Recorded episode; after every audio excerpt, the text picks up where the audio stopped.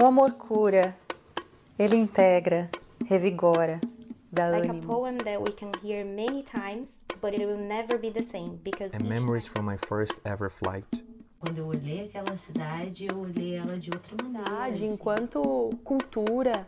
Eu não tô indo lá mostrar algo ou levar algo que eles não têm. Do I paint only with Brazilian colors? Hell no. Ouço o teu terrível chamado mesclado por entre o ruído urbano. Ouço um sussurro estrondoso. Daí o teu nome, tenebroso. Tuas trevas há muito foram dissipadas, ó Atlântico.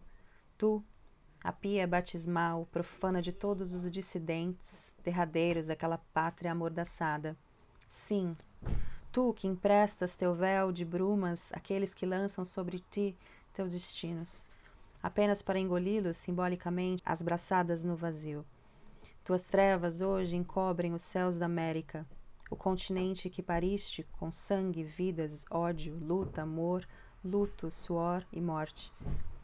Protegei-me, ó Atlântico, pois segui, também eu, rumo ao teu norte. E aqui, no norte prometido, sou chamado imigrante. É o que sou quando exploro sozinho o além-mar desconhecido, sem nada saber do caminho adiante. Jaculatória lançada às trevas é um poema de Alex Simiema, ou mais conhecido como O Tal do Simiema, que conversa comigo hoje, Mar Lima, em nosso podcast da Diáspora Magazine. Alex é goiano, residente em Lisboa, Além de poeta, é artista visual, desde as linhas retas de suas poesias até as curvas de suas pinturas. Ele sempre se preocupou como o clássico poderia se adequar aos tempos modernos e qual poderia ser a sua participação nesse processo.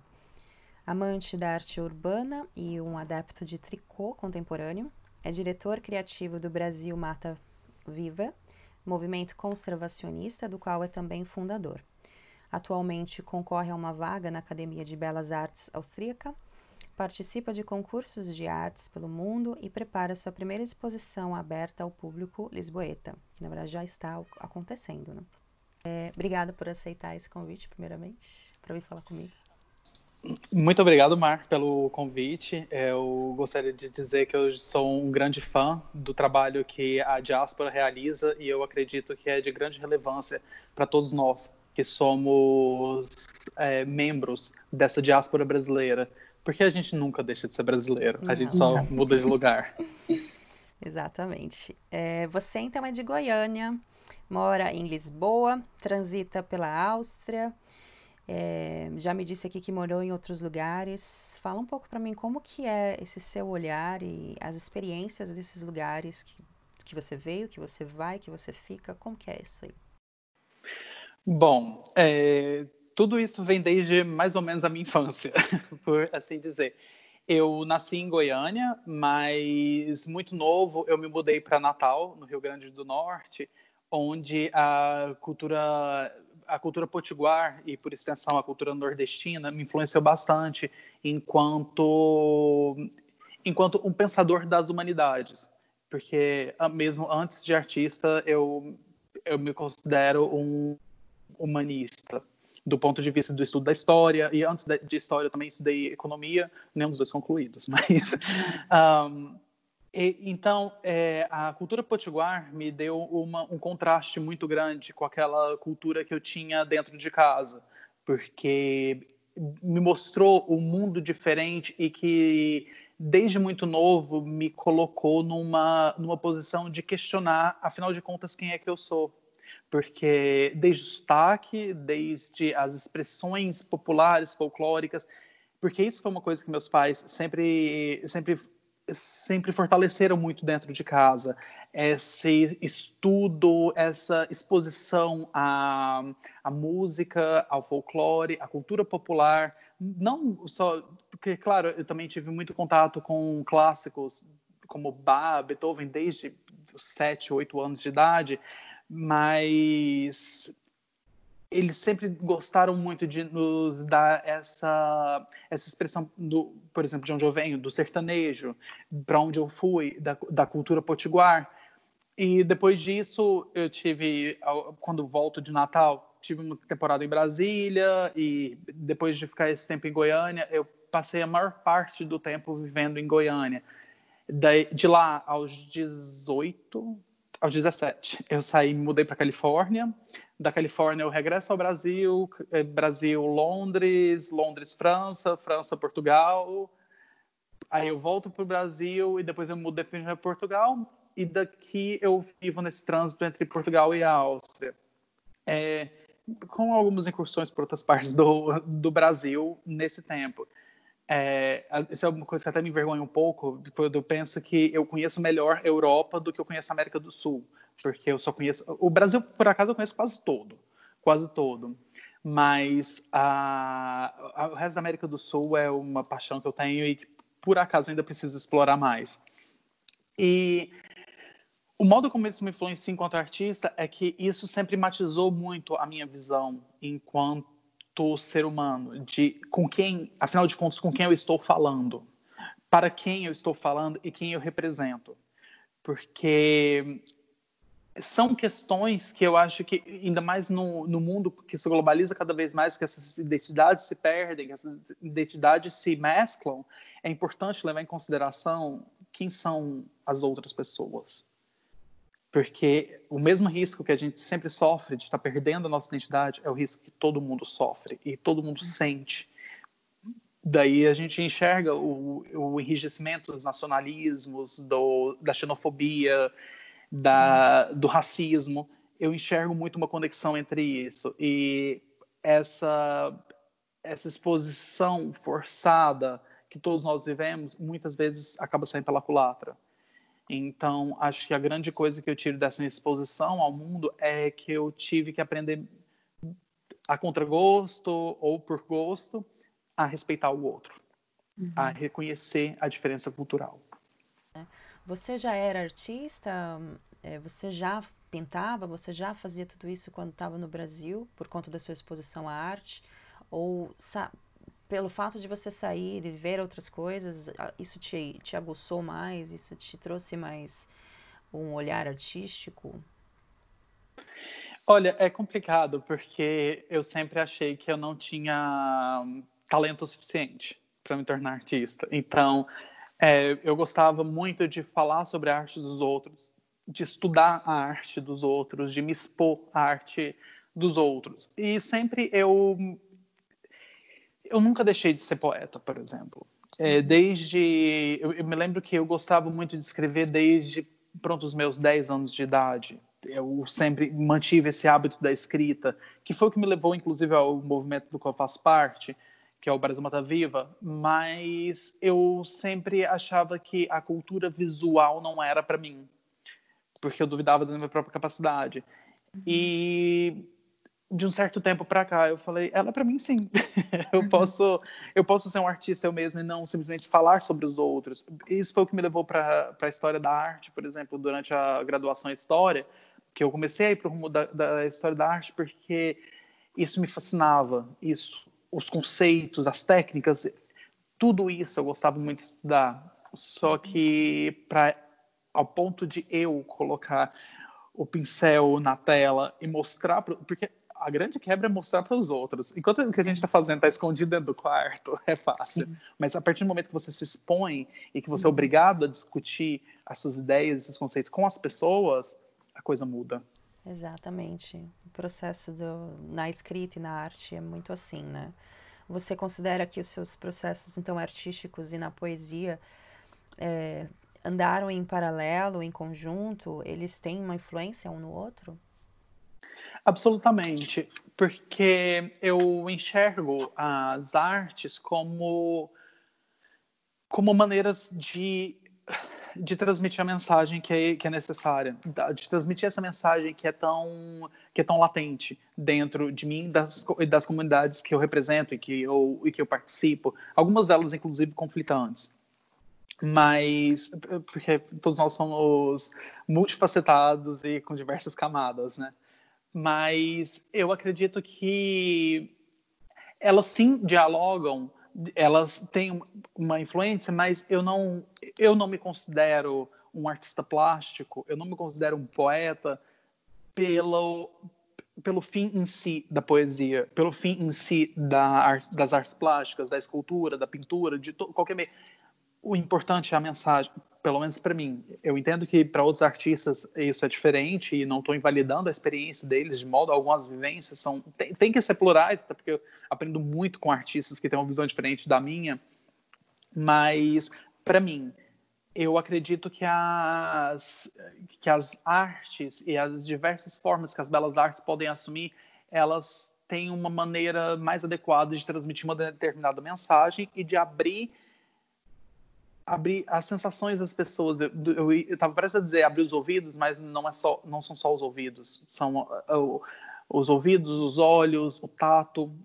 Eu acredito que as pessoas precisam ser capazes de receber aquela mensagem da melhor maneira. Por isso que eu gosto de explorar diversas áreas. O que eu tenho é um propósito e as e as diversas os diversos caminhos são instrumentais.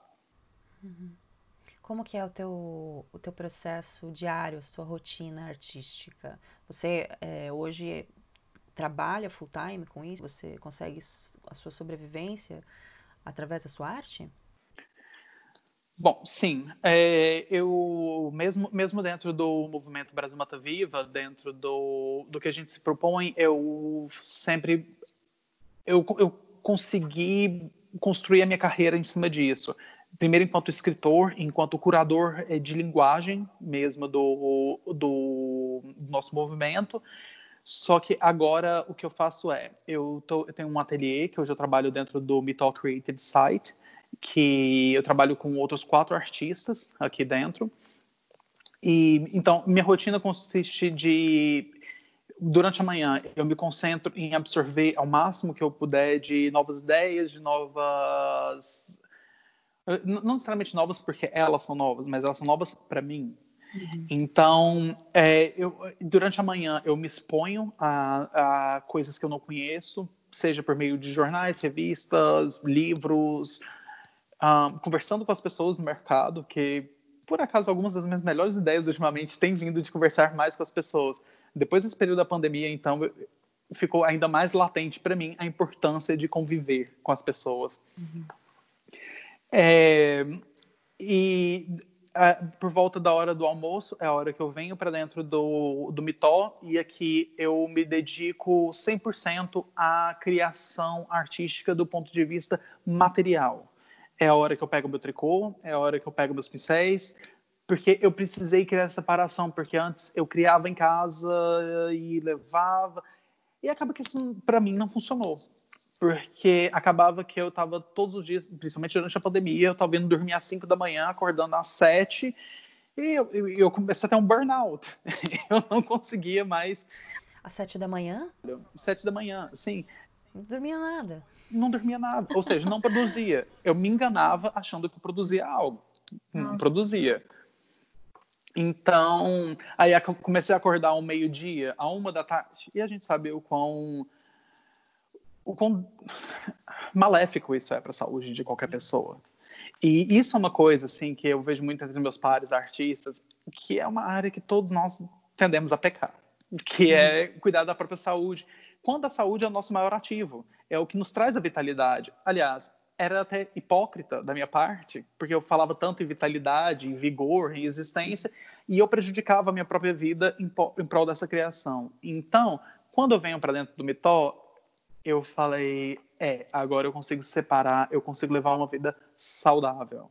Uhum. E, e, inclusive, eu moro a mais ou menos uns seis quilômetros daqui.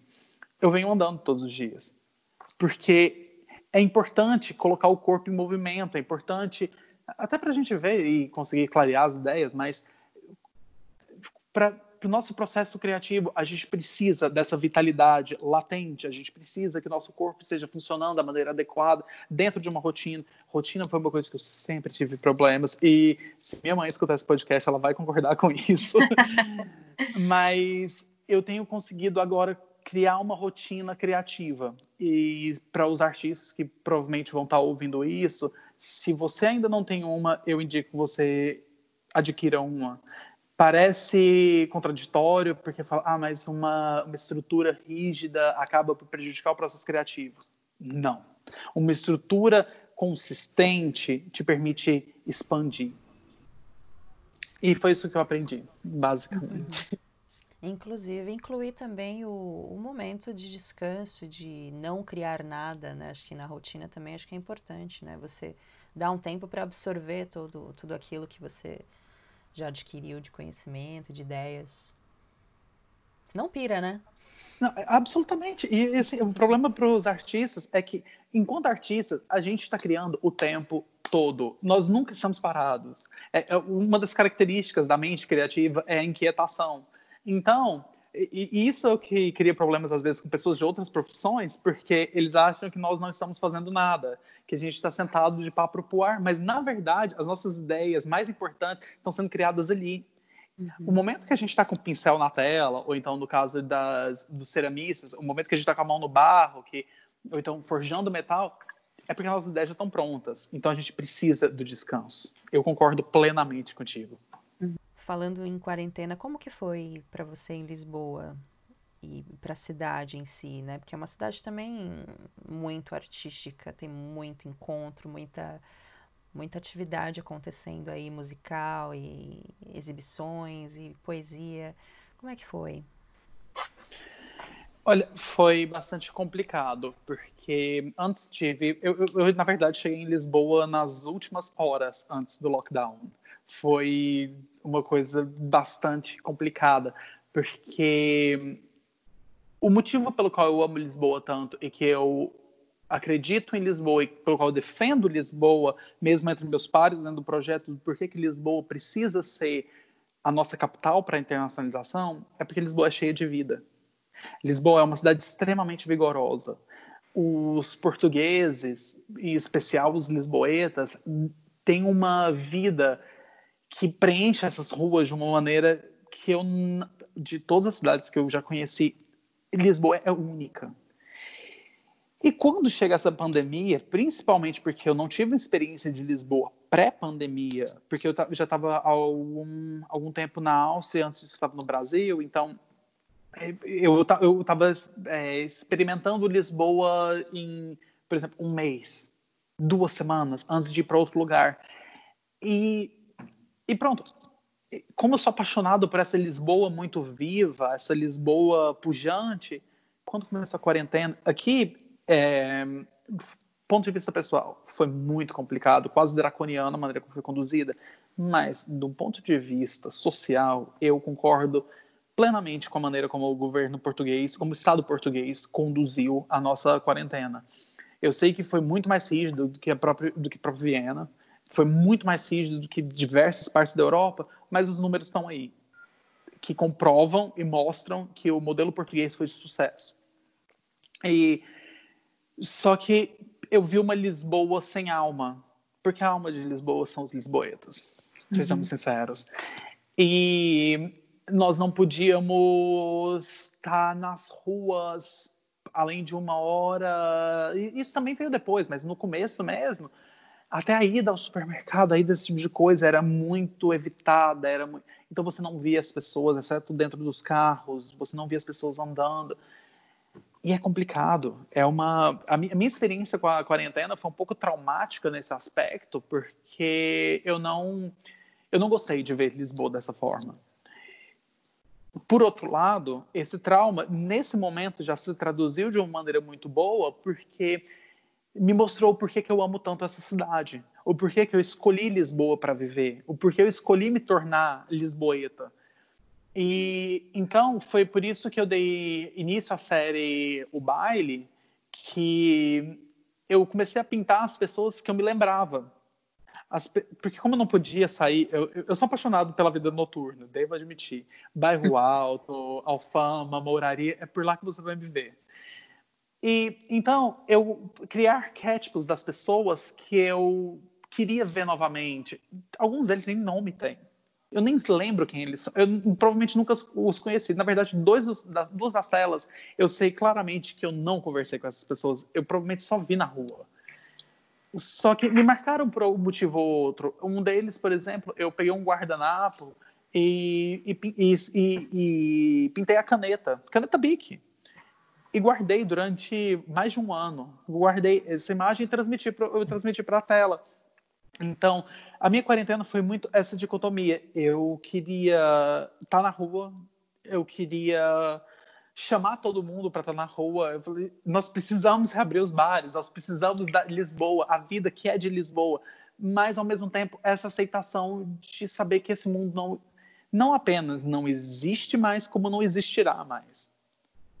O mundo vai ser diferente quando a gente sair disso, dessa pandemia que está acabando, de formas diferentes em certas partes do mundo, mas como existia, nunca mais vai existir. Porque é uma experiência traumática para todo mundo. Então, é, mas claro que a gente precisa avaliar agora como que essas, essas mudanças vão se operar na nossa vida cotidiana, como essas mudanças vão se operar na nossa vida profissional, pessoal. Mas eu, de certa forma, hoje me sinto grato pela quarentena ter acontecido enquanto artista. Não que eu, eu, eu em momento algum, quero invalidar a dor das pessoas que perderam é, familiares, perderam entes queridos, mas é, talvez seja uma postura de vida de sempre querer enxergar o que há de bom mesmo na situação mais nefasta que exista. Mas o que eu consigo tirar de bom é que eu acho que nós vamos evoluir enquanto sociedades, enquanto humanidade. Nós vamos perceber que diversas das coisas que nós fazemos eram e são maléficas do ponto de vista da saúde mesmo, que nossos clubes eram cheios demais, que a gente ultrapassava limites de lotação sem poder e que a gente precisa aproveitar esse momento para rediscutir o modo como isso vai ser operado daqui para frente porque não, a gente não pode continuar tapando o sol com a peneira, porque os bombeiros dão a recomendação de qual que é o limite de lotação de um certo espaço para o conforto, não só o conforto, mas para a segurança daquelas pessoas, e a gente basicamente ignora aquilo ali. E agora, com a pandemia, a gente sabe que não pode mais ser assim, mas já não podia antes. Uhum. Já não podia antes. Então, por que por que, que a gente não pode levar isso como uma lição daqui para frente? A gente precisa rediscutir os modos como a sociedade valoriza a ideia de segurança. Porque essas regras existem para serem seguidas, para serem respeitadas. E quando elas não são, geram problemas muito mais graves.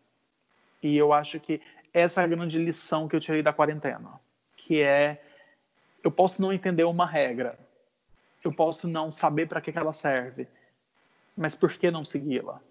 Se ela foi colocada ali, ela existe um motivo. Certo.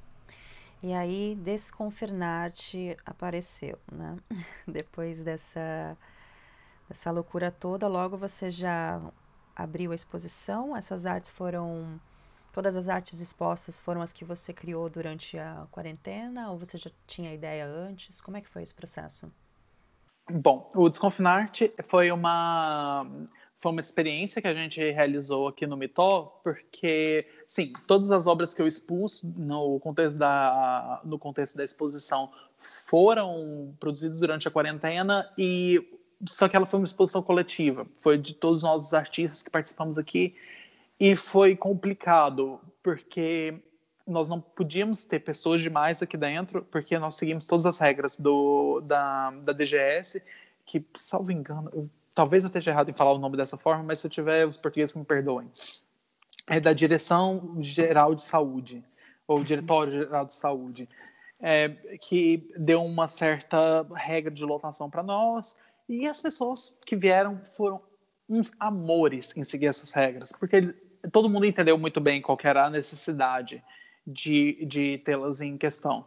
Então, teve muito. A, a, maior parte das obras que foram expostas aqui, a esmagadora maioria, foram ou produzidas durante o contexto da pandemia, não só por mim, como pelos outros artistas, ou foram produzidas durante, a, durante esse período logo anterior à nossa, à nossa exposição, no caso da, da Sara Maria Matos Ferreira, que é inclusive a idealizadora do espaço, porque eu não sei se você já veio a, a, Lisboa na época dos Santos Populares, que é a minha época favorita do ano, que é, a tradição aqui é comer as sardinhas assadas nas ruas, na, nas festas freguesias. E esse ano nós, obviamente, não tivemos. E ela fez em cerâmica e uma. Eu não vou me lembrar agora o nome da artista e peço desculpas. De que, que pintou para ela que eles fizeram essas mesmas sardinhas de, de Santo Antônio, que elas pintaram com diversos motivos portugueses, inclusive o próprio Santo Antônio, e que foram, foram chamariz. Então, por mais que a gente não pudesse ter um arraial como Lisboa conhece, a gente tentou trazer o máximo dessa experiência que a gente poderia dentro de um contexto saudável. E o Desconfinarte foi a minha primeira exposição, junto aqui aos meus pares. E, e pronto, foi, foi de grande importância para mim, porque foi o momento onde eu me apresentei para a sociedade lisboeta, onde eu tive meu debut mesmo, onde mostrar isso é o que eu faço, isso sou quem eu sou. Porque, claro, já, já trabalho aqui, já tinha uma experiência enquanto, enquanto líder do movimento, enquanto um dos líderes, perdão. Mas é, enquanto artista, eu ainda não tinha tido o meu breakthrough e foi agora que eu tive e por isso eu sou imensamente grato ao Mitó. E como que é a receptividade com, com a arte de, de brasileiros ou de pessoas de, de fora? Um, essa resposta é um pouco complicada porque eu posso falar da minha experiência. E eu sei que muitas pessoas vão ter experiências completamente diferentes da minha eu tive uma receptividade muito boa desde sempre aqui. Eu não nunca tive um caso de xenofobia latente em relação a mim. Claro que nas entrelinhas, algumas vezes, mas todos nós somos expostos, inclusive até dentro do Brasil a gente tem casos disso entre brasileiros. Então não seria não seria isso que eu diria em relação aos portugueses. Porém, falando do meu ponto de vista, eu fui muito bem recebido dentro da comunidade artística aqui. É, e eu tenho outros amigos próximos que trabalham aqui, como Pedro Mendonça, que é fotógrafo, é, é, que a experiência deles é similar à minha. Que, claro, existe aquele distanciamento porque nós não somos portugueses e nós não somos europeus, mas Portugal nos considera uma nação, se não irmã, uma nação prima. Então, e o pessoal das artes plásticas, das artes visuais, das artes em geral, tende a ser mais aberto em relação a isso. Essa pode ser a minha sorte. Não digo que talvez se eu estivesse no setor, talvez da construção civil, minha experiência seria a mesma. Uhum. Mas os portugueses, o português médio, tende a ser muito ponderado, tende a ser muito receptivo e muito aberto a novidades, aberto a receber quem está vindo agora. Então, isso eu consigo dizer. E, e no, no, contexto da exposição, pronto, claro que vieram os brasileiros que me conhecem, mas os portugueses que eu conheci aqui, no contexto da exposição, me receberam muitíssimo bem e aprovavam essa mensagem que eu tentei trazer, que eu tentei mostrar. Uhum. Perfeito. Essa mensagem qual foi? É a mesma mensagem que eu tento mostrar no meu ativismo ambiental, meu ativismo social, por assim dizer. É um grito pela vida. E uhum. isso foi um dos fatores que a pandemia deixou ainda mais forte em mim, é que a vida precisa ser valorizada.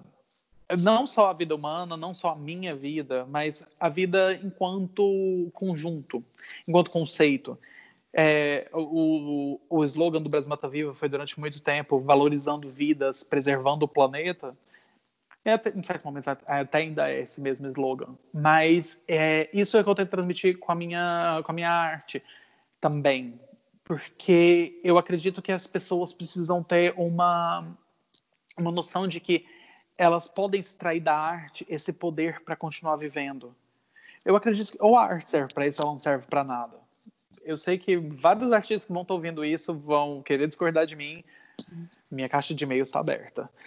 Mas é, eu, um dos, dos, meus, dos meus carros principais nessa exposição foi, o, foi a tela Ericeira Dreaming N247, que foi a primeira tela que eu pintei no fim do lockdown, porque eu, eu consegui ir à Praia da Ericeira, que é um dos meus lugares favoritos da face da Terra, e eu quis eu quis transmitir toda aquela liberdade que aquilo pode me, me traduzir E que eu, eu realizei isso na figura do surfista. Eu nem surfo.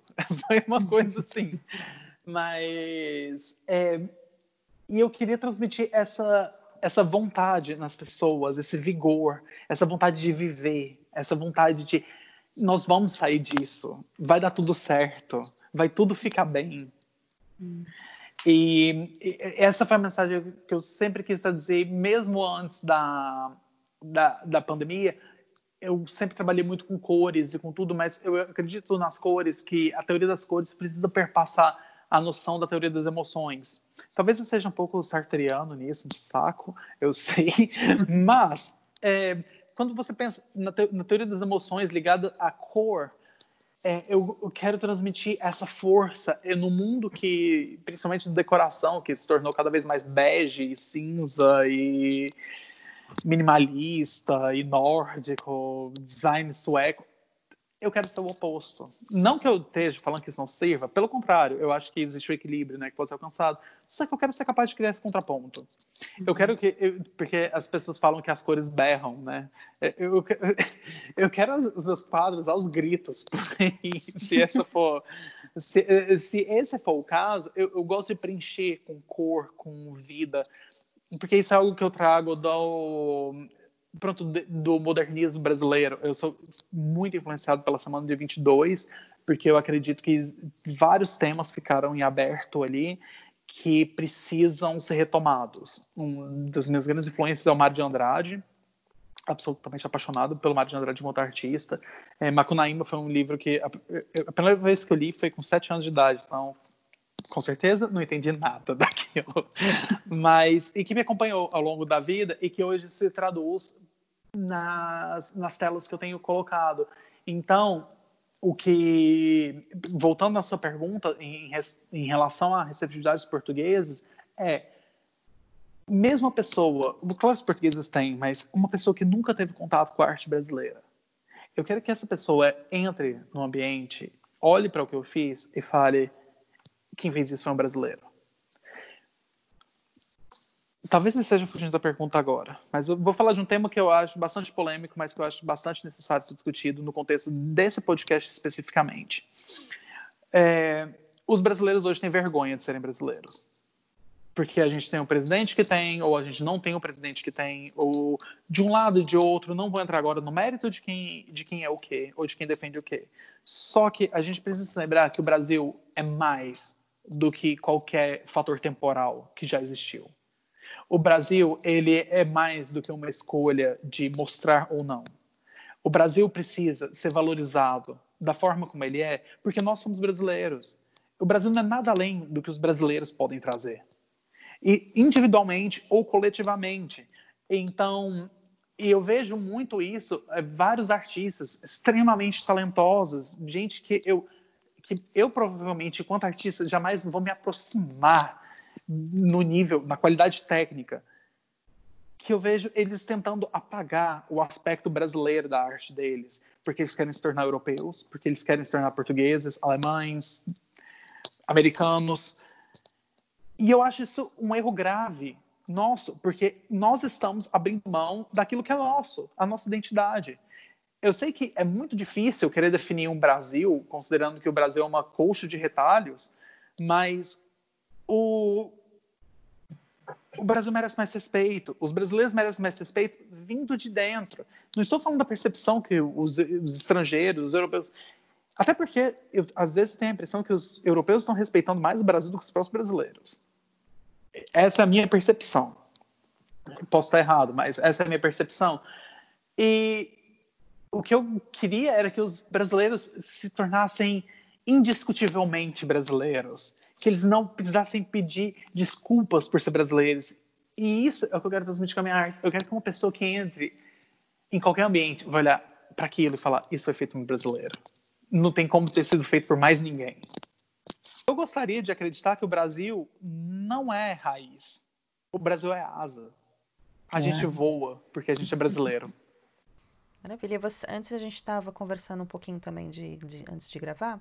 Você comentou uh, da terceira onda, né, da diáspora brasileira. Bom, você já passou por vários lugares, já morou em outras cidades, até mesmo do Brasil. É, o que, que, que é para você essa. Qual é a definição dessa diáspora brasileira para você? O que, que foi essa terceira onda? O que é? Fazemos parte dela? Bom, é, eu divido na minha mente, não tenho nenhuma base sociológica para estar discutindo, então que me perdoem os sociólogos e os historiadores que estiverem ouvindo isso. Mas eu consigo enxergar é, o Brasil de uma certa forma. O Brasil, desde a sua fundação por Portugal, o Brasil é, foi um destino de diásporas. Ele foi um destino de receptividade. Isso se registra nas constituições, e, porque a gente já teve algumas constituições. É, isso se registra na nossa cultura. Nós somos um país anfitrião. Nós tivemos ah, os portugueses, os franceses, os italianos, os japoneses, coreanos, árabes, que é onde eu me insiro, porque eu sou de família libanesa, por exemplo. Então, é, e você enxerga uma certa clivagem no Brasil nesse meio do século XX, meio para o final, para ser mais específico. Porque antes, claro, nós tínhamos brasileiros saíam do país, é, a Matarazzo é um dos exemplos óbvios isso, que ela volta, mas então você tinha as incursões brasileiras, mas eu acredito que existe essa experiência do mundo em relação ao Brasil a partir ali dos anos 80.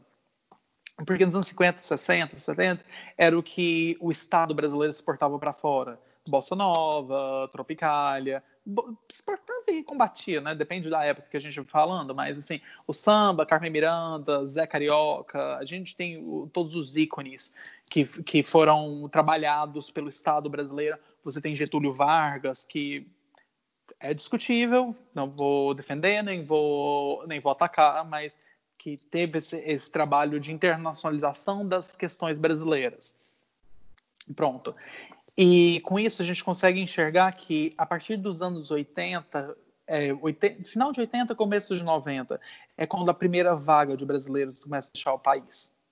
É quando você tem uma, uma movimentação expressiva de pessoas deixando, que vieram para Portugal, mais especificamente, mais ou menos especificamente, né? Portugal, é, Flórida, que recebeu uma, que ainda existe, né, uma comunidade brasileira imensa na, na Flórida, é, outras partes dos Estados Unidos, a gente pode pensar na própria Califórnia, a gente pode pensar Nova York, e que essa, essa primeira onda de brasileiros que deixa o país, ela é uma de, de, de fuga dessa realidade econômica que acometeu o Brasil na transição democrática.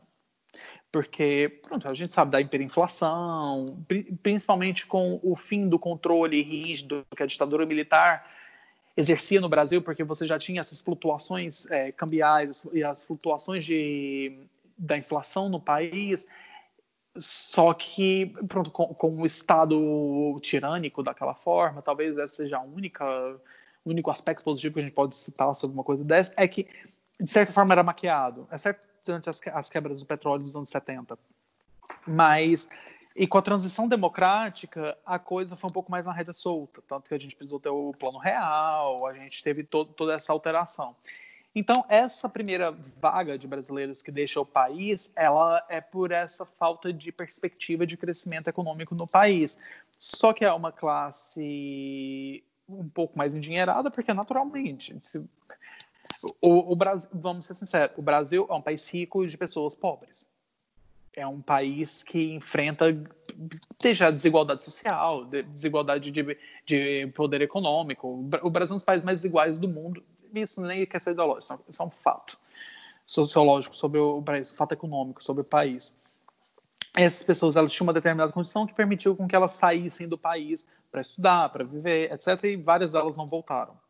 E você tem uma segunda vaga que sai no, na virada de 90 para 2000, que são pessoas especializadas, que são pessoas também já não enxergavam, porque antes do governo, dos governos do Partido dos Trabalhadores, é, não, o Plano Real resolveu, mas não resolveu. Então, essas pessoas ainda saem, só que conforme existe esse ganho de poder econômico, você tem essa segunda onda de brasileiros que vêm para Portugal, que vêm para outras partes da Europa, que foram para Inglaterra, porque já existiam brasileiros na Inglaterra antes, só que a maior parte deles veio depois, veio na segunda e na terceira vaga. É, também Flórida, novamente, que são distritos tradicionais. Só que a diferença nos anos 2000 é que é, você também tem uma, um o começo de, uma, de um namoro brasileiro em relação aos outros países da América do Sul. É quando você tem uma comunidade brasileira expressiva em Buenos Aires, por exemplo, em Montevideo. E a gente chega na terceira onda, que começa pós-crise de 2008, se estende até a. Porque a crise de 2008 no Brasil, como o, o, o então presidente Lula disse, foi só uma marolinha mas que essa crise nos pegou pelos calcanhares quando chegou 2013, sejamos sinceros. É. Pegou todo mundo desprevenido. Porque a gente achou que o Brasil sairia, porque o Brasil era a grande potência econômica, inclusive ultrapassou o Reino Unido. É, é, parece tão distante lembrar disso hoje em dia, mas assim, a gente chegou no contexto da crise, óbvio, não, não são só médicos brasileiros, mas é um desmérito inglês que, a, que o Brasil ultrapassou o Reino Unido durante uma certa época, nós éramos a quinta nação mais rica do mundo, quando nunca fomos. A gente continuou sendo a mesma nação de miseráveis, a gente, todo mundo desceu e a gente continuou onde a gente estava. E a, essa, essa terceira vaga vem aí, que é quando a gente percebe, e a gente, já estou me incluindo aí, que a gente percebe que esse crescimento que o Brasil teve não foi sobre fundações sólidas. Claro, eu estou, eu estou falando de uma realidade que não é, que de uma realidade que é a minha, mas que num país tão diverso como o Brasil, as, várias pessoas que o, pronto, os milhões, as dezenas de milhões que o que durante o governo do PT saíram da pobreza, essa foi uma outra realidade.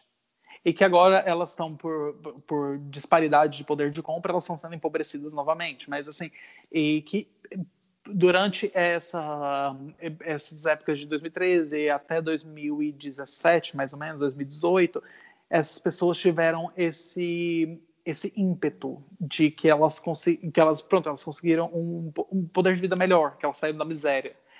Porém você tem uma certa camada de brasileiros que conseguiu sair do país. E que você tem diversos programas como Ciência Sem Fronteiras que foram implementados na época e que o problema foi que esses brasileiros não voltaram. A maior parte talvez tenha voltado, mas muitos brasileiros ficaram por lá, ou no caso por aqui, né, como estou em Portugal. É, não que eu tenha vindo pela Ciência Sem Fronteiras, não é meu caso, mas pronto, eu faço parte desse mesmo grupo que sai nesse contexto do, da metade dos anos 10. Então, essas três vagas que eu enxergo que são bem definidas porque são regiões diferentes do país e que se traduzem, por exemplo, no caso da Flórida, se traduz no, nos, infames ou famosos, é, pessoal de governador Valadares. É, no caso de Portugal, você tem muitos cariocas, que chegou a um ponto tal que hoje Cascais é chamada da Zona Sul em Portugal, que eu discordo, não estou dizendo que concordo com isso, mas tem pessoas que chamam isso, né? Falam assim, ah, que o Rio de Janeiro foi transferido para Lisboa, por mais que Cascais não seja exatamente Lisboa, mas só que o Rio de Janeiro foi transferido para Lisboa. Então, pontos positivos disso. É, eu acho que os portugueses estão começando, os portugueses europeus, de uma forma geral, não posso falar pelos Estados Unidos, não posso falar para outras regiões do mundo, mas os europeus, de uma forma geral, estão tendo uma experiência de um Brasil diferente. E aí que minha arte volta, porque eu quero mostrar para o para os estrangeiros um Brasil que é velho conhecido deles, porque Tarsila do Amaral, Anitta Malfatti, Mário de Andrade, Ouso de Andrade, todos eles vieram para cá basicamente um século antes de mim. Então, é um Brasil velho conhecido deles, mas um Brasil diferente do que aquilo que a mídia tem propagado, daquilo que os grandes veículos têm propagado. Perfeito. É, vamos falar desse seu projeto, então. Você está falando já é, desde o início sobre esse movimento Brasil Mata Viva. O que é esse movimento? Como surgiu? Qual que é a, sua atividade nisso? E qual que é a atividade desse projeto para o mundo? Enfim. Sim. Um, o, o Movimento Brasil Mata Viva, ele nasce ali em 2000 e... 2006, 2007. Ele foi fundado pela minha mãe, é, Maria Tereza Umbelino de Souza, porque foi quando, mais ou menos na época que a gente voltou de Natal. é, os, a nossa família tem, teve terras onde hoje é a região do Xingu, não do Parque Nacional do Xingu, mas é aquela, é aquela mesma região, na, no Mato Grosso, o Xingu Sul, né, que, é a, que é a região dentro do Mato Grosso. E o que acontece foi que existe uma realidade dentro do Brasil que é muito injusta para os produtores rurais. Que é o seguinte: a maior parte dos produtores que está tá lá hoje, a esmagadora maioria deles, foi para lá durante o contexto da ditadura militar, incluindo meu avô.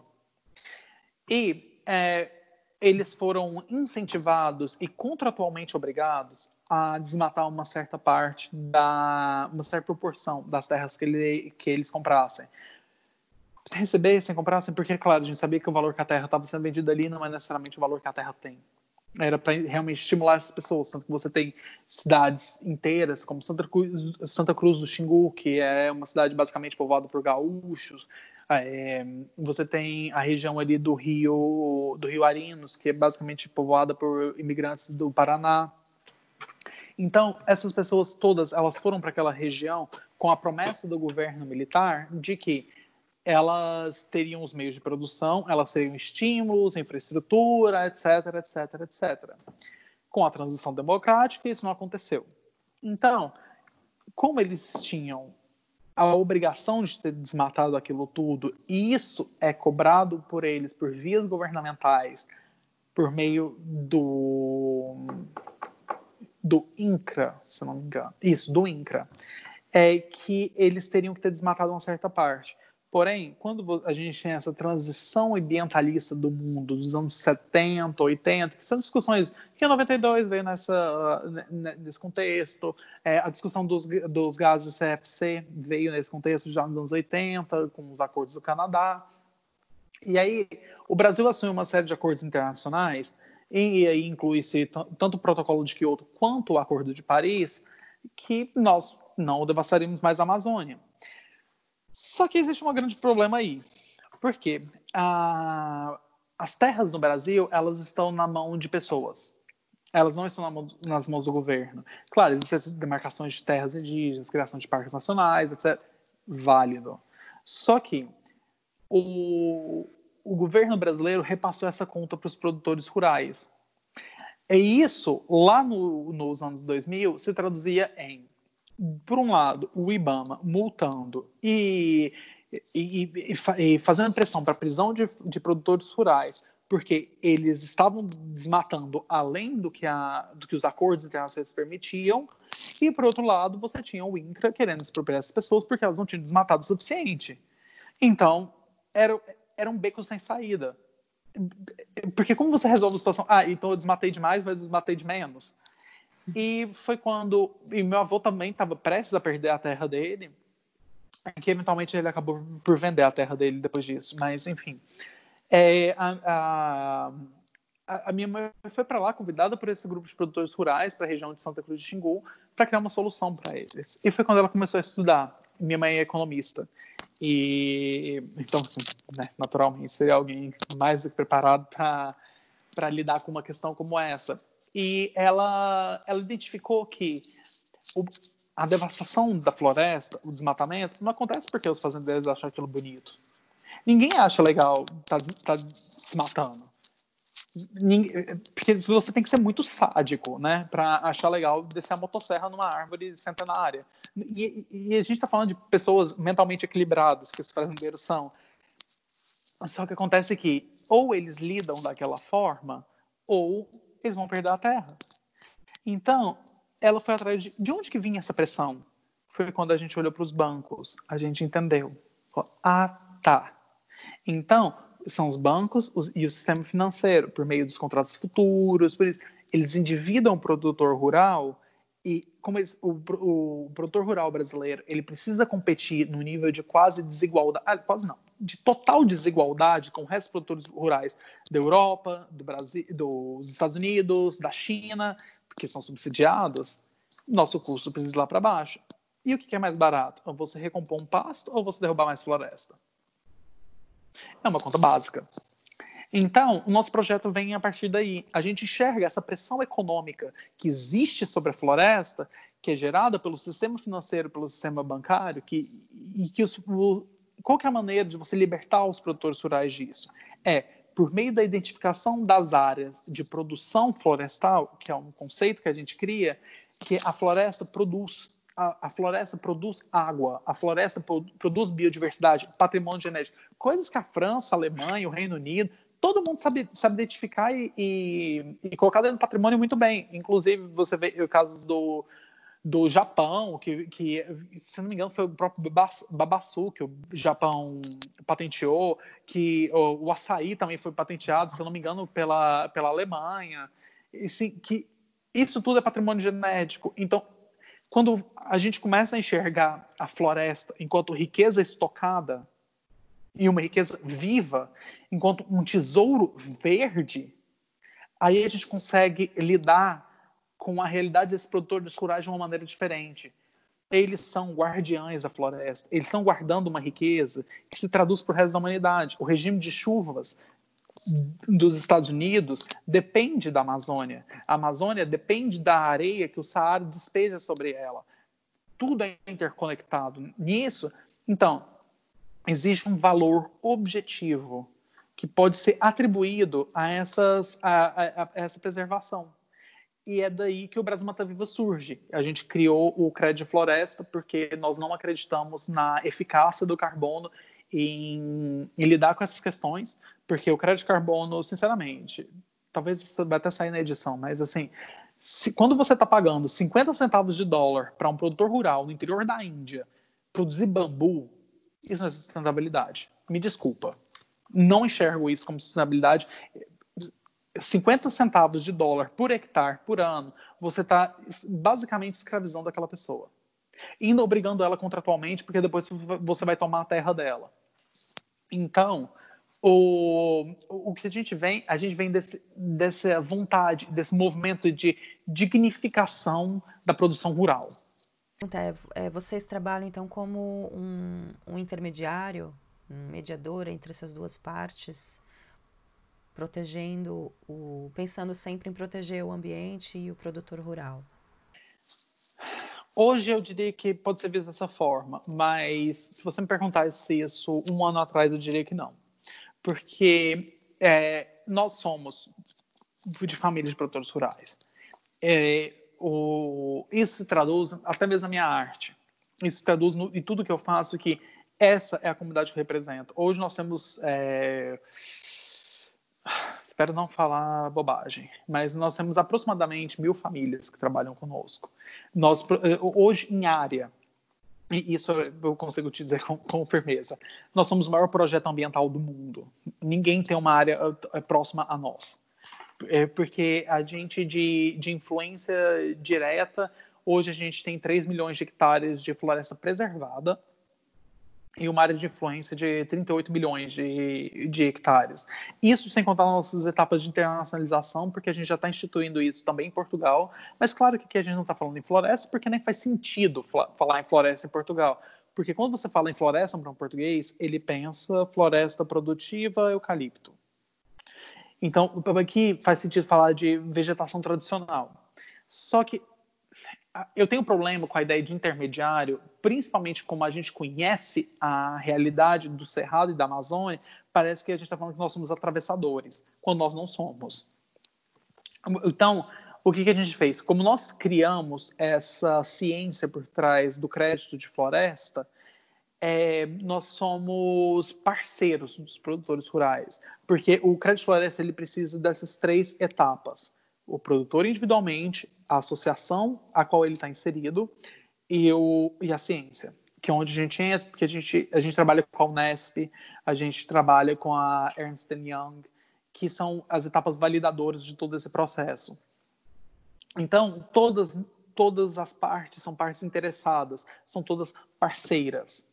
Não necessariamente são representantes ou intermediários. Mas, claro, a gente exerce o papel de intermediário porque quando você tem um produtor rural individual, ele está exposto a desde a pressão de um fiscal corrupto que está tentando pegar algum tipo de propina dele, porque irregularidade ambiental, ainda mais com uma legislação ambiental complexa como a que o Brasil tem, é quase que inevitável. Isso, talvez para o próximo episódio você pode chamar um produtor rural ou até qualquer industrial empresário do Brasil. Isso vai, é, isso vai ser unânime. É extremamente difícil entender a complexidade da legislação ambiental brasileira.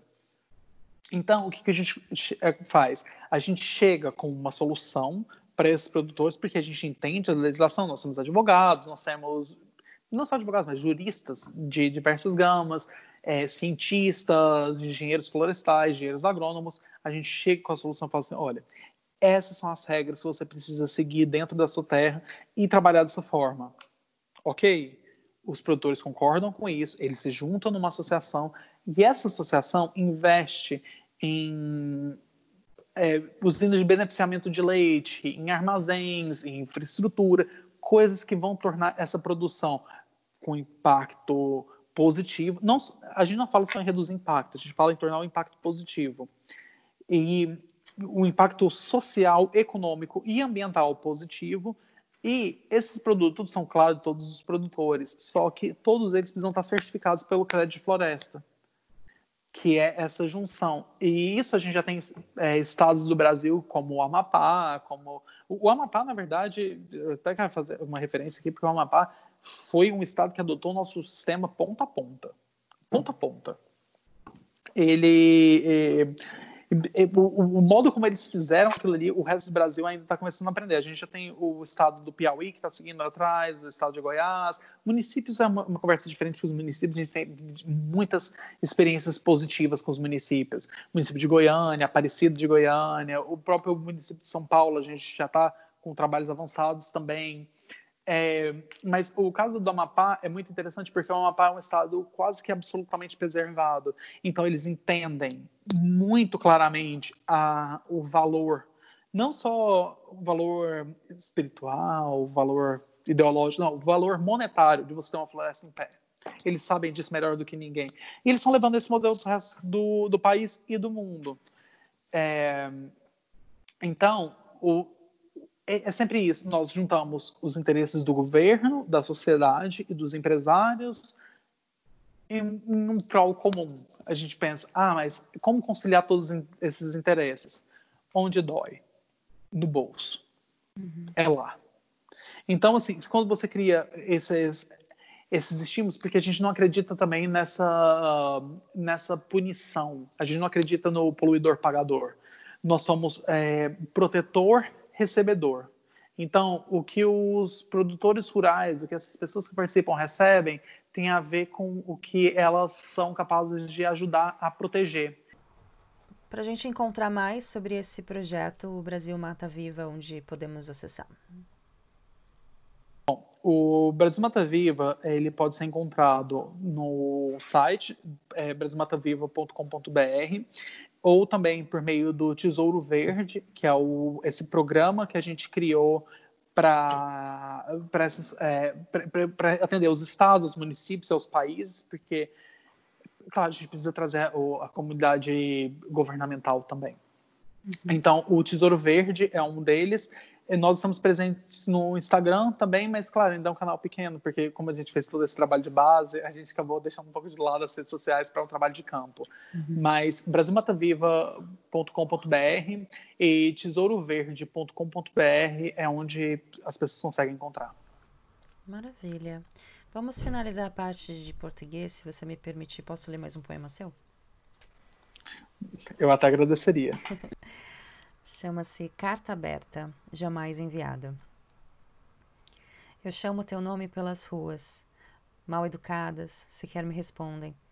Fazem-se surdas, tilintam com cacos. Amanhã é outro ontem. Por falar em ontem, tenho derramado os muros de passado. Como os meus cigarros, procuro-te nos carros. Esfrego meu coração quebrado. Os desconhecidos riem-se entre pigarros. Meus passos vacilam a impressão de ti.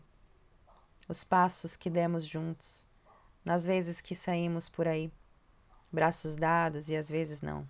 Nosso destino eram mundos, começam a desaparecer, sob passos que dei sem ti, e passos que dei sozinho, ou passos que dei contra ti. Mas há passos que tive companhia. Tu já o sabes, por certo, ou presumes, estás perto de verdade. Eu tentei afogar-te, memórias, em bocas que não a tua. Estive por longas horas, juro por testemunha lua, a querer gemer teu nome sobre os lençóis errados. De Alex Simiema. Pra gente encontrar você, então, é o tal do Simiema no Instagram e no Facebook, não é? Exatamente. Obrigada pela nossa conversa. Muito obrigado. Esse episódio foi uma das melhores coisas que me aconteceu desde a quarentena. Muito obrigado. Eu espero que os nossos produtores rurais e os nossos parceiros possam se sentir reconhecidos, representados e respeitados nesse episódio. E eu quero deixar o convite para que você venha para Lisboa e que você, talvez não nessa exposição, que a gente não sabe mais né, como vai funcionar o mundo, mas eu faço questão de te mostrar o meu espaço, seja aqui, seja em Viena, seja onde for. Será um prazer.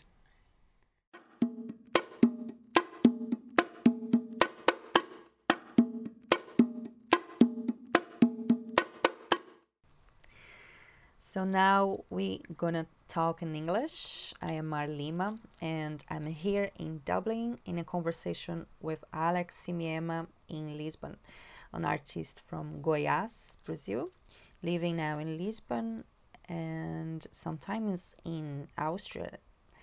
He's a poet, visual artist. From the straight lines of his poetry to the curves of his paintings, he has always been concerned with how the classic could fit in modern times and understanding what is his participation in this process. A lover of urban art and a fan of contemporary knitting. He's the creative director of Brazil Mata Viva, a conservation movement of which he's also founder. He's a candidate for a place at the Austrian Academy of Fine Arts, participates in art contests around the world and prepares his first exhibition open to the Lisbon public. Actually, is uh, happening right now. And hello, Alex. Thank you for being in conversation with us. We had an amazing conversation in Portuguese. I hope you guys have enjoyed. So tell us a little bit about yourself. You are from Goiás in Brazil, lives in Lisbon. You circulate around Austria. So tell me about in these places? Uh, first of all, thank you so much, Mar, for inviting me for uh, for this episode.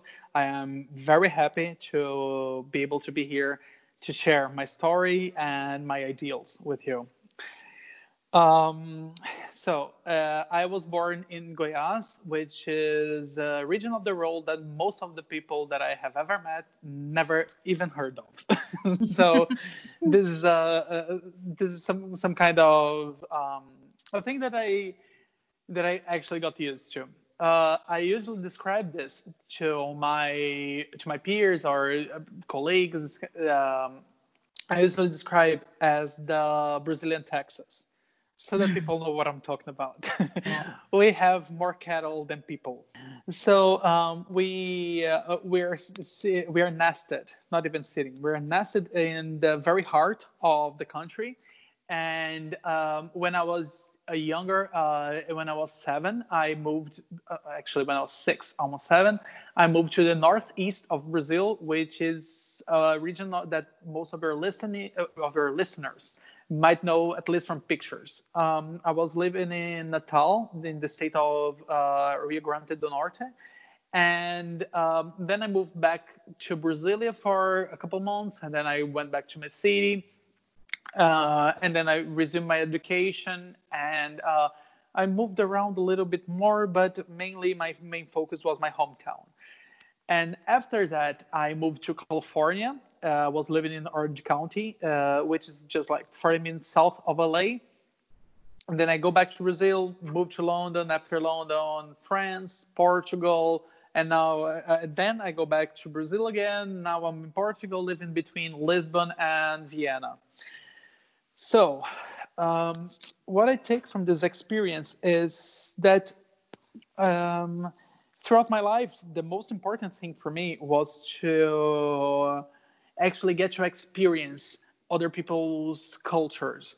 Uh, my parents tried to give not only me but also my brother and my sister a very broad humanistic education meaning uh, we were exposed to classical music we were exposed to aristotle plato but also and more i would even dare to say more importantly we were exposed to folk culture everywhere we moved so in, in this in the case of uh, of the northeast we were pretty much exposed to Potiguar culture. Potiguar is a name that comes from uh, from the original Indian language that was spoken there, and Potiguar was the name of the of the ethnical group that used to live in that region. That region is very is very interesting um, for Brazil because it is where uh, the um, the Indians first had the indigenous peoples. I'm so sorry.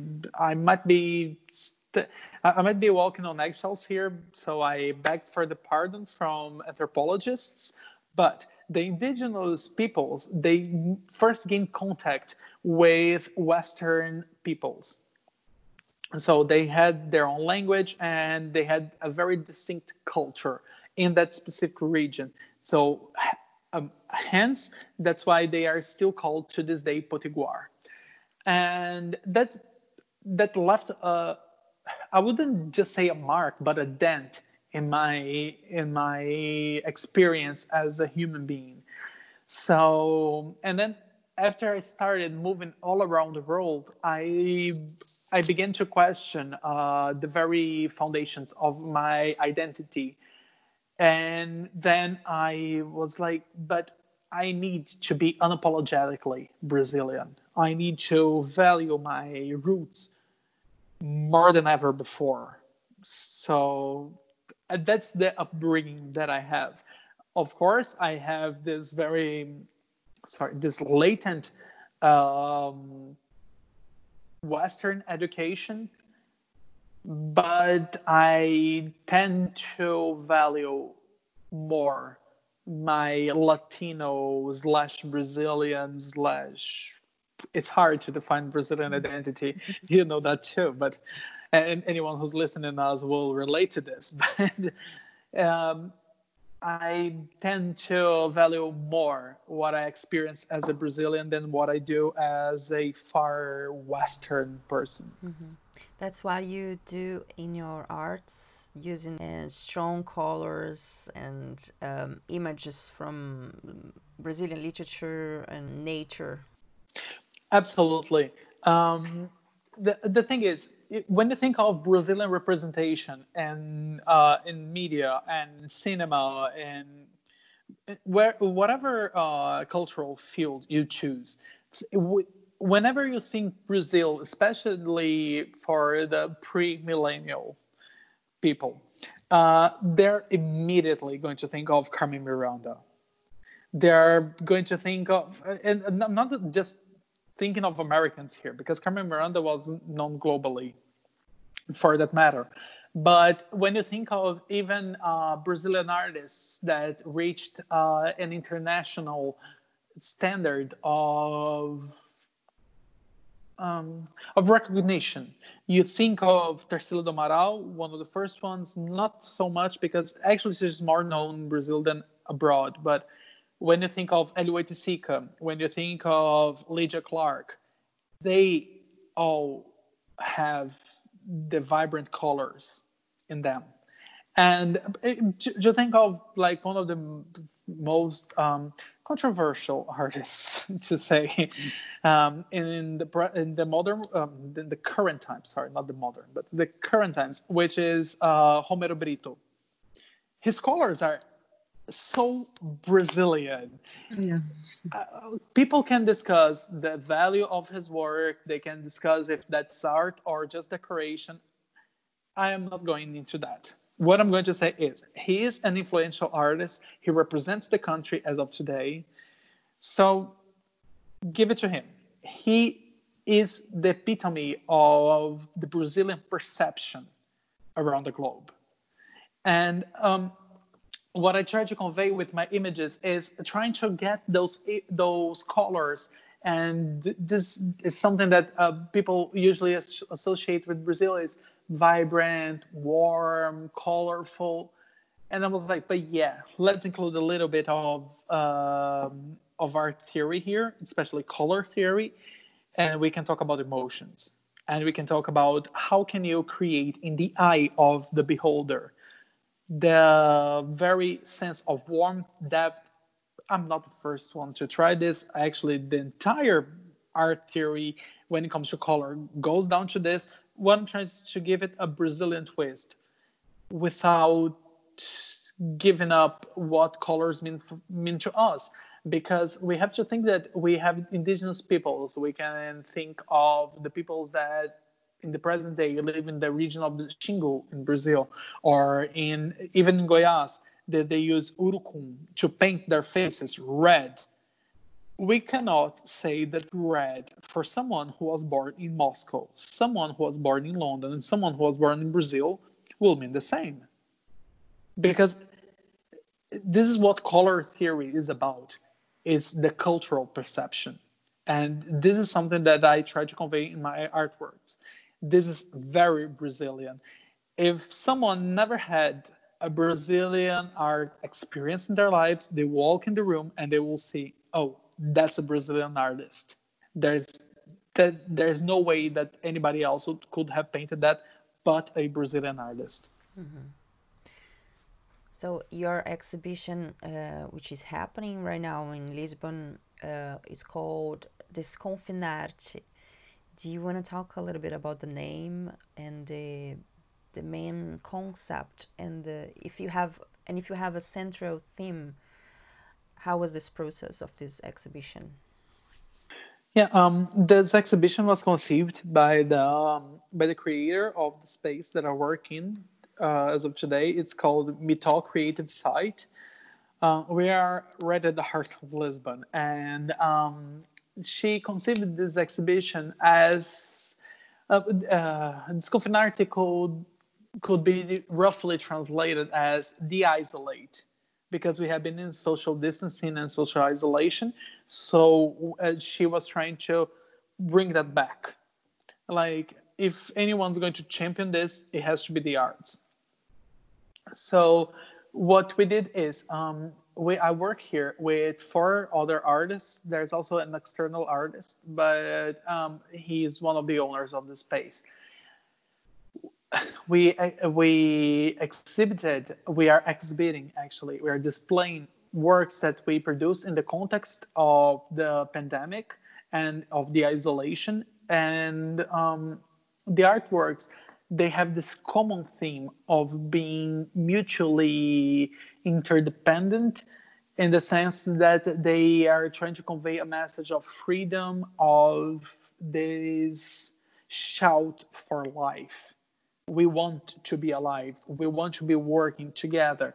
So i can speak from my work. Um, in my case every single artwork that i have on display right now uh, was produced in the context of the quarantine, especially um, the one that's called the ball. Uh, and th- that actually is weird because uh, in the Portuguese version we said that it's o baile. However, the original name was in English. But anyway, uh, so it's the ball, and uh, I it's the one that uh, actually I'm looking at it right in front of me right now because we we hung them from the ceiling. So it looks like the the canvases are floating from the ground. And it's a series of seven paintings that are uh, people that I remember seeing in Bairro Alto, in Madagoa, in Alfama, places that I that I used to go to um, when Lisbon was not under the lockdown, but and I was painting them. Most, uh, I mean, at least two of them, I can tell you that I don't even know their names. they were just people that I saw on the street and that I just drew on serviettes uh, using a ballpoint pen. And then I, one of them, I saved it for like almost two years, and I was like, this is the time to put it on canvas. So I wanted, I wanted to see people, but I couldn't. So that's why I, I have them hanging right now so that our party will seem fuller, will seem, even though we can only let like 10 to 12 people a time, there is at least like seven people hanging from the walls, like in human size, that people can walk through. So I can even send you the pictures. It looks like the environment is full of people, but actually it's mostly just paintings. Amazing. Yeah, definitely send us the, the picture or a sort of short video as I believe we are not able to, to visit your exhibition right now, unfortunately. But hope soon. Do you have um, influence in the uh, Portuguese culture in your arts? Even the colors are are they just Brazilian colors, or they have something the port from Portugal? Uh, this is a tough question, and um, to be honest, and this might be, I, am probably about to make good TV right here for you, but um, I don't see a separation I personally, and even as a historian, my, I specialized in Portuguese history in the state of Goiás, but in the colonial times. I don't see a separation between Brazilian and Portuguese culture up until the 80s of last century. How so? Um, I don't believe in the separation. I cannot trust this separation between Portugal and Angola and Brazil. Of course, I know that Portugal has its own interests, so does Brazil, so does Angola, but at the end of the day, it's all it's all like coming from the same place. Even more in the case of Brazil and Portugal. And I'm not even talking about the Portuguese stance here. I'm talking about Gilberto Freire. Like seriously just go into brazilian historiography and sociology and you're going to see that over there there's no so when i'm painting brazilian colors i'm painting portuguese colors. When you look even into the colors of the flag of brazil which is something that influences me a lot. I know that i might even come across as nationalistic right now but i'm not. I mean i am nationalistic. I'm not that kind of nationalistic. Let's put it like that.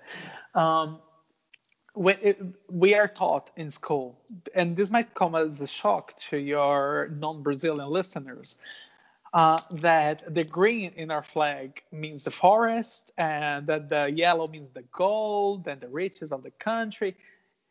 When it's not the case, the green means the Braganças, and the yellow means the Habsburgs. So it is the dynasties that founded Brazil with Peter the First and Maria Leopoldina. So it's from that marriage that Brazil was born. Brazil as a country, because that's when Brazil separated from Portugal. So to say that uh, I am painting with Brazilian colors, it's so unfair because then I will be eh, kind of like diminishing or even trying to erase all the influence that Portugal has on Brazil. And it's when we are like brothers, when we are cousins at least as cultures. And do I paint with Brazilian colors? Yes. Do I paint only with Brazilian colors? Hell no. It's it's absolutely Portuguese. It's absolutely Angolan because this is what unites us. Great, beautiful. And I, I saw also in your poetry that we read previously in Portuguese one of them, I think it's in your book, uh, published in in Portugal, and uh, we we can we can see like the way you write. It's it's like we are reading a, a sonnet, uh, a poem from a Portuguese poet and writer, you know, very classic and beautifully written. Do you did you have of course, an influence in Port- uh, Portuguese literature to write your poetry? Oh, yes, absolutely. Actually, my favorite poet of all time is um, Álvaro de Campos, which is one of the names that Fernando Pessoa acquired in his career. However, um, much like Maria Bethânia, what I try to convey with my art is this Atlantic sense, is this connection between Luanda, Rio, and Lisbon. This is something that is, we don't even need to go to Gilberto Freire for that. We can even go to Luis Felipe de Lencastre, um, which I actually got the chance to get to meet. He's a delightful historian. He used to be the the head of Brazilian history in Sorbonne, Paris. He's a great historian, and I got to meet him when I was in uh, in the Federal University. So. Um, the way I wrote that was to convey to a Portuguese audience because I could have done it in a, such a way that Brazilians would get it. Because, I mean, I don't even believe that at this point we even have the same language. When you come from Brazil to Portugal, you understand how deep the difference and the chasm right now is we don't have the same words, we don't have the same expressions, which is a pity, by the way. But um, we could bring it back, could we? This is the question I raised with my poetry. Like, I am a Brazilian. I actually come from like hillbilly, redneck Brazil, and I'm able to write just as they do. So, why are we separating ourselves from the very people that influenced us? Into being what we are. Because, I mean, had colonization, I know I'm not defending colonization here. I'm not saying it's a good thing. I'm not saying that imperialism was a good thing. However, what I'm saying is it, it happened. So why not embrace our roots instead of keep fighting and trying to be some country that we're not? Let's just embrace it and give it a proper treatment. And um, why are we so reticent when we had to talk about writers like Antero de Cantal or even Padre Antonio Vieira or like to think of the most recent ones, Fernando Pessoa, Sofia Brainer, uh, like they have so much to contribute to us. And as of now, I can tell you that Brazilians are so ignorant about Portugal. I mean, as a nation, we have no idea what Portugal is. We have no idea. We keep thinking, oh, Portugal is that nation that was conquering the world and invading other countries. It's gone. I mean, it's been literally centuries. It's time we let go of that. It's about time we let go of that. Great. I agree with you. I love Portugal. And uh, I loved your poetry as well, as I love um, Portuguese literature. Thank you. And um, tell me, you write in English as well, or you have plans to write another book? Well, I do write in English, yes. Um, however, I think that at this point of my career, I need to focus not to focus, but insist a little more in Portuguese. Um, actually, it's kind of shameful, but some of my best poems and some of my best texts were actually originally written in English. but I don't put it out because um, it's kind of shameful to admit that English is has been my primary language for more than half of my life. And um, most of the poets that influenced me are either English or Americans because I'm I'm deeply influenced by the beatnik generation and you name it, like Jack Kerouac. I hate Bukowski, but I'm very influenced by him as well. But I hate him. Uh, so um, if that makes through the editing, I'll deny it. but um, you see, like um, Allen Ginsberg, I have the collection of poems by Allen Ginsberg sitting in my counter every single day of my life because I sometimes I'm painting. Actually, the book's all dirty with paint. It's seriously so stained, and because sometimes I'm just painting and I need to go back to some of his poems, and so it is kind of shameful that at this point I had let English language and uh, Anglo-Saxonian culture influence me so much to such a point that I almost lost my my Brazilian self. Mm-hmm. And um, yes, I do write in English. I do, and at some point in my career, I am going to put out a book that will be exclusively in English language. But I feel that right now I should be focusing more on what makes me first Brazilian and second Portuguese, because may the uh, the immigration authorities never hear me, but I am Brazilian, unapologetically Brazilian, and I'm always going to be that. I can become a uh, Brazilian slash Portuguese artist. I can become a Portuguese artist, but I'm always going to be Brazilian, and that's the most important part. You you get inspiration from poetry to paint. Um, and previously in the Portuguese conversation, you said you you write poetry since you are ten years old. Was if the same with the painting? You paint since you were a child, and you always used both arts to communicate what what your feelings are and your emotions and your thoughts.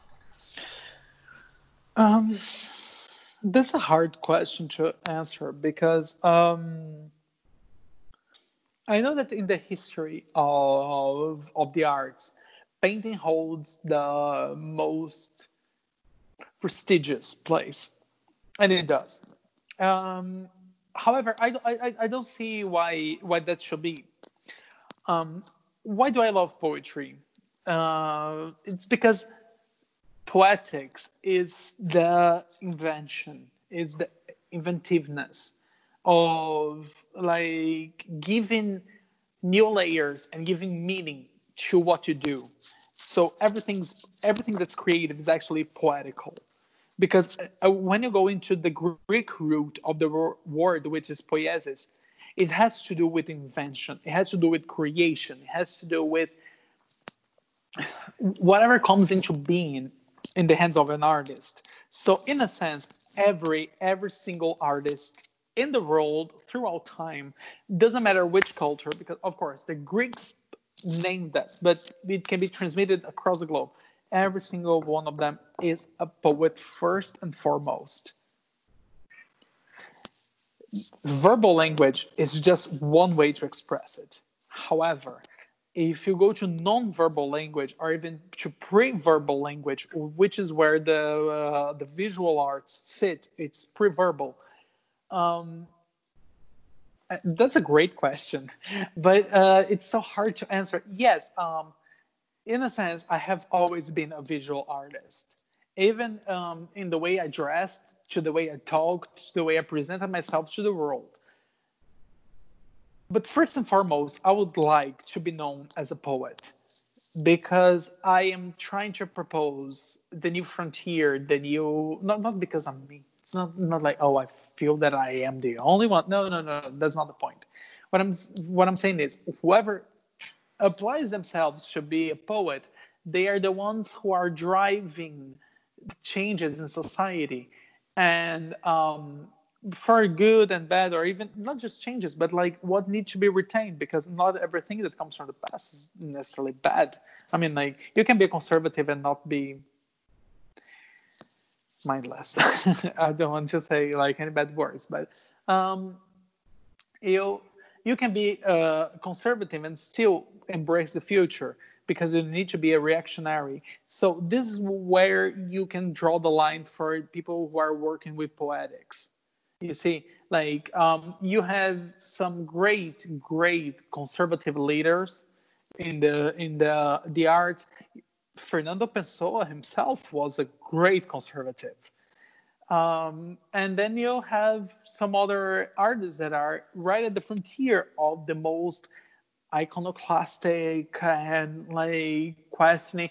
We can even think of RuPaul herself, because I mean, like I think that the the word, the two words of the decade in the arts are actually drag queen, because those are the single most influential barrier breakers in society right now are drag queens. And what RuPaul was able to show with her show is that they um, they can go into poetry as Maria uh, Mariah Perez Balenciaga did in the last All Stars that's still running by the way uh, or you can go into looks as Aquaria did. You can so whatever you're able to put forward as creating and iconoclasm and um, conservation that is still valid as long as it doesn't come from a place of hatred. And i think that this is the whole message behind poetics. Because if you're just clinging to yourself because of hatred and god knows what just find yourself another place. Your your place is not in the arts. Let's uh, keep talking about your art. You are a candidate for a place at the austrian academy of fine arts. How did you how did you get there? So um, I went to Vienna last summer to study German at the Diplomatische Academy, and um, when I got there, I understood why Vienna is one of the cultural capitals of the world. Even though it's so weird because Vienna is roughly the size of my city back in Brazil, and we're not even one of the most influential ones in Brazil. We're like 10th. So it kind of it kind of instigated me to just understand why Vienna was so important in the world. Of course, I knew um, when it comes to like political history and this kind of history. However, I just I just felt that there was more to that. And then I started looking into the arts, and I started looking into places like Albertina, Belvedere, which are seriously mesmerizing. Uh, as a listener, if you have never been to Vienna, do plan your trip. Vienna is definitely worth it, and I'm not even getting paid to say this, but um, it's life transforming to see Vienna in all its glory, because the only word to describe Vienna is glory. Vienna it's glorious from the point of view of classical art, of modern art, of contemporary art, of rap music, of rock music. You name it, you have it in Vienna. It's so weird. And then I decided just to stick around. And then I just I just learned that the Academy of Fine Arts was inviting new a new um, new application, and then I was like, well, there might be something for me. and um, and actually, one of my favorite artists is a recent graduate from there. Uh, his name is Amoako Boafo. He's from Ghana, and he's amazing as an artist and um, so he graduated from there because this is a problem that I had because you have like Otto Wagner and you have all of these names that came out of the Fine Arts Academy, and I was like, okay, maybe in the past. What about today? So, I mean, Amoako Boafo graduated in 2017, and I was like, okay, they might have something still. And um, it, it's so weird because in my knitting group, I met an artist. Her name is Tanya Bukal, and uh, she used to be in the selection committee for the university. And then I told her, "Well, I'm applying," and then she said, "Well, good luck, because we have thousands of applicants every year." And was like,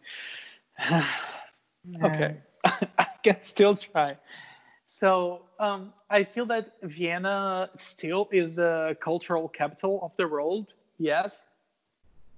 It has been since the 1900s. and still is actually the 1800s, but um, still is. And I, I feel that having a validation from such a prestigious place as the Academy of Fine Arts of Vienna is validating my voice, and my voice will be validating to them because they can have all of the dinosaurs they want, but if they're not keeping up with the reality of an immigrant, queer, uh, person of color representative, which is what I am, they have no no place in the future. I mean, good that you were so great in the past, but the past is the past. Do you want to become a museum or do you want to stay in an academy? And I am the face that Europeans are going to be looking at in the future. No, no not me necessarily, but you get my point. Like, yeah. I am a queer person of color immigrant, and this is what the world has come to be. Like, you can either get get on board with this, or you can kiss our institution goodbye. Great. Um, let's talk about as well your project we spoke before, Brazil Mata Viva. I think it's very important for us to talk again. Brazil Mata Viva is a social movement that um, came into being in the mid to late uh, 2000s and uh, we we stand for the interests and uh, proposals of the rural producers of regions in Brazil that even for Brazil are forgotten. So I do not expect your international listeners to know the places I'm talking about. So they the only reason why they are known around the world is that oh those are the farmers cutting the forest. And we are the ones to say well actually they're not the ones cutting the forest. They're cutting the forest because they are under pressure from the financial and bank system. And because otherwise they will lose their lands. And i don't mean to say that uh, financial troubles are a way to try to like greenwash those farmers because that's not what we do. But what I'm saying is either those farmers do that and destroy the forest or they're going hungry. So what we created is a way for them to not go hungry and not have to destroy the forest anymore. Um, we abide by the regulations and the laws and the rules that came from the agreement, uh, the Paris Agreement, and the Kyoto Protocol. However, we pay them their fair share so that uh, instead of planting soybeans or just destroying the forest to put even more cattle upon it, we just prove to them like, oh, so if you conserve your forest here, if you protect it, we actually can pay you more so that you can protect the, um, the genetic patrimony and uh, social heritage that comes from exerting your very own productive activities in your land. So we get the farmers together in associations so that um, it's not just the individual. The individual farmers are just the first side, and then you have the second side, which are the associations, which we call the nuclei, because I mean, it's just like the nucleus of a cell. And then you have the science, uh, where you have like Ernest and Young, you have uh, which is one of the best schools of forestry in the world. So w- combine those three, you create the forest credit, which is actually the the financial asset that uh, gives a meaning to all of the things that are underneath it. So it's not just the work of one farmer in his farm protecting one single tree. It is a group of farmers, of thousands of farmers, working with academia, working with even banks and the financial system to protect it. Because I, this is the thing that I missed in the Portuguese version, but here you have it. It's not that the financial people are, I, I just wanted to wreak havoc in the world as well. They just don't know what's the, the other way. And that's what we're here for we are here to show everyone that there's a different path that we can go across in order to achieve true sustainability. More than just like some green stamp that you get on your, I don't know, like coal project. We can actually organize your company and your project and whatever else you apply yourself to to be a true sustainable and positive impact on society and on the environment. This is what we do. Great, beautiful. So we can find more about this project on the website brasilmataviva.com.br, which is a website from Brazil, or tesouroverde.com.br as well. Or you can also go uh, if you're an english speaker you can go to bmveurope.eu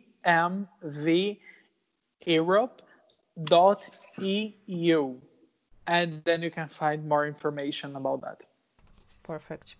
There is another project you you have, uh, which is a column you have called the Morning Read with Simema. Is that right? yes Yeah. So what what is about? Like, is interviews you do with people? Are they artists? Are they from every part, every area? So yeah, uh, the morning read is something that I prefer to live like shapeless.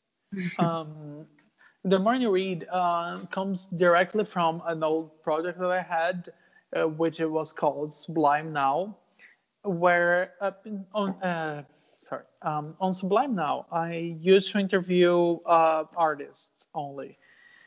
And then with the morning read, I actually got to this place because I mean, with my manager, he always tells me like, Alex, you cannot do whatever you you want. You need to have like agreed on on Instagram. You are like a rising star, so you need to organize yourself. So the morning read every Monday it's the one space I get to talk about whatever I want. So, um, what happened was I started reviewing books and talking to my audience and talk to my community. And then when I had the the collection of the powerful women come up, and I was like, you know what? I cannot be stealing. The um, the the leading role from women this because I mean women yes they influence me a lot of course like I painted those however it's not my voice it's theirs. How can I like in a good conscience paint paintings about women paint the canvases and everything and then I just silence them and like oh no no no it's my time to speak. That will be so dumb so what happened was um, and there's the second part of that too. So you're getting that like before everybody else. So um you, it, there's actually a second season coming up with more videos and like actual interviews on that. But um i just thought that i might have the brush in my the, the paintbrush on my hands. However the voices are of the women that i painted so they're the ones that should be speaking. So I started interviewing them. I was like, what do you think about art? And if you notice, none of them are artists. None of them. They're all women in business. So I was just like, this feels like the perfect opportunity to give this space for girls, for women, old women, you name it. Like, this is a space you can talk about like your goals, the, everything you want to do, and give advice to other women. So this is why I interviewed them. I was just like, this is not my, this is not my place to talk. This is not even my voice. Like, maybe I painted because I am, I am the one with the paintbrush. That's it. But it is their experiences and since i was basing myself on their experiences and whatever they have lived through the stories that they told me and i was like i cannot say a word on it if you go through the series you will just find my words in the three posts that are actually the paintings. All the rest is like crude, raw information. It's just like, this is what they said. There you have it. It's not my place to speak. Um, what do you think for you um, in your experience living abroad and um, being an expat? What was or what is the biggest challenge or lesson you have?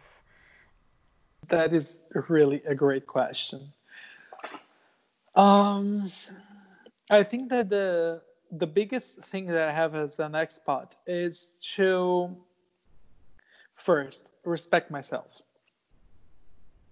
um, respect my country, respect my experience and the experiences of those around me.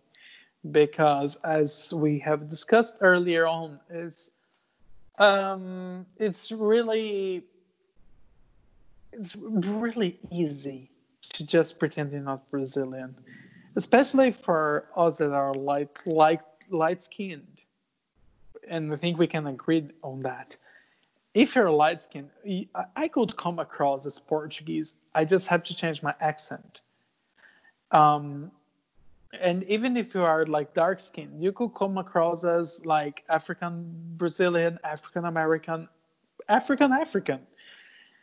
But it does take a lot of nerve to be who you are.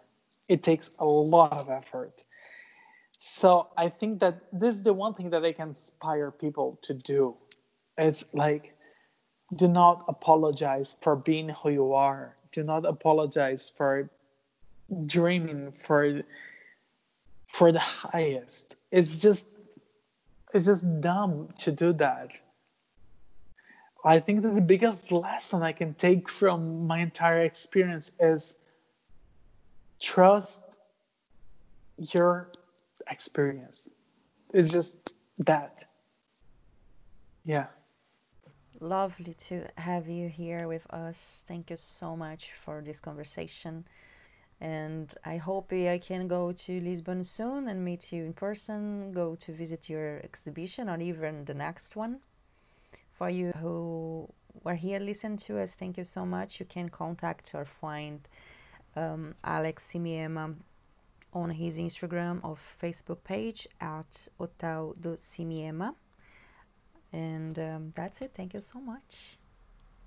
I just hope that our real producers, our partners, and everyone who believes in us can feel represented, respected, and uh, heard in this episode because there's a reason why this is one of my favorite podcasts in the world. So I would just like to leave an invitation for you to come to Lisbon, whether in this exhibition or the next one, because we know that the world might not be as we know it mm-hmm. after this. So I really look forward to having you here in Lisbon or in Vienna or wherever else I am. Thank you so much, Mar. Me too. Looking forward for it. Thank you. Bye bye.